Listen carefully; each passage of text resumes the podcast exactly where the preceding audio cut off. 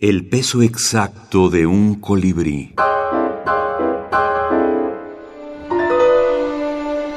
Mujeres en la minificción. Hijo de la Revolución. Azucena Franco. A sus 14 años, Petra caminaba hasta el riachuelo para lavar la ropa. El pie descalzo saboreaba el lodo. Le gustaba esa sensación de frescura. Llegó al lugar acostumbrado, la piedra preferida. Iba a comenzar su labor cuando detrás de un árbol salió un hombre de unos 30 años. ¿Qué tal muchacha? Vente conmigo un rato, le dijo. Ella, espantada, retrocedió, dio vuelta, corrió sin importar filosas piedras. De pronto se topó con otro que la sometió. Mucho se había oído en el pueblo de La Bola. A ella, igual que a otras jóvenes, varias veces la habían ido a esconder a los cerros cercanos porque venían los orosquistas, carrancistas, federales o villistas. A todos se les temía. Hasta el momento había sido falsa alarma. Sin embargo, esa mañana, dolor, ultraje, sangre, lágrimas, pavor tembladera. Todo surgía en su cuerpo.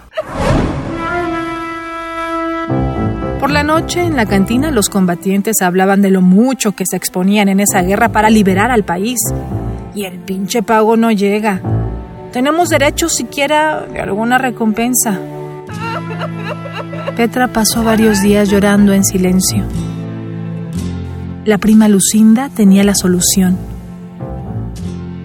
No vayas a echar fuera eso. No es de Dios, dijo la madre. La joven nunca supo cuál fue el padre de su hijo.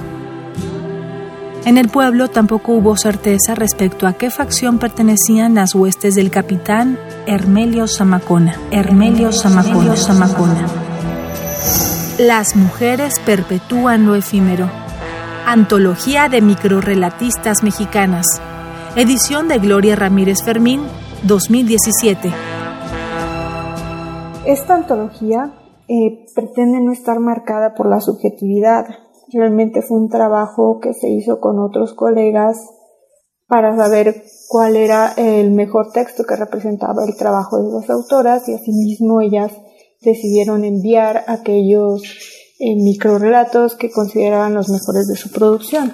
Actualmente en México, la difusión de las autoras de este tipo de género breve ha ido en aumento y pues hay varios motivos. Por ejemplo, las editoriales dedicadas exclusivamente al microrelato que han aparecido tanto a nivel nacional cuanto a nivel internacional.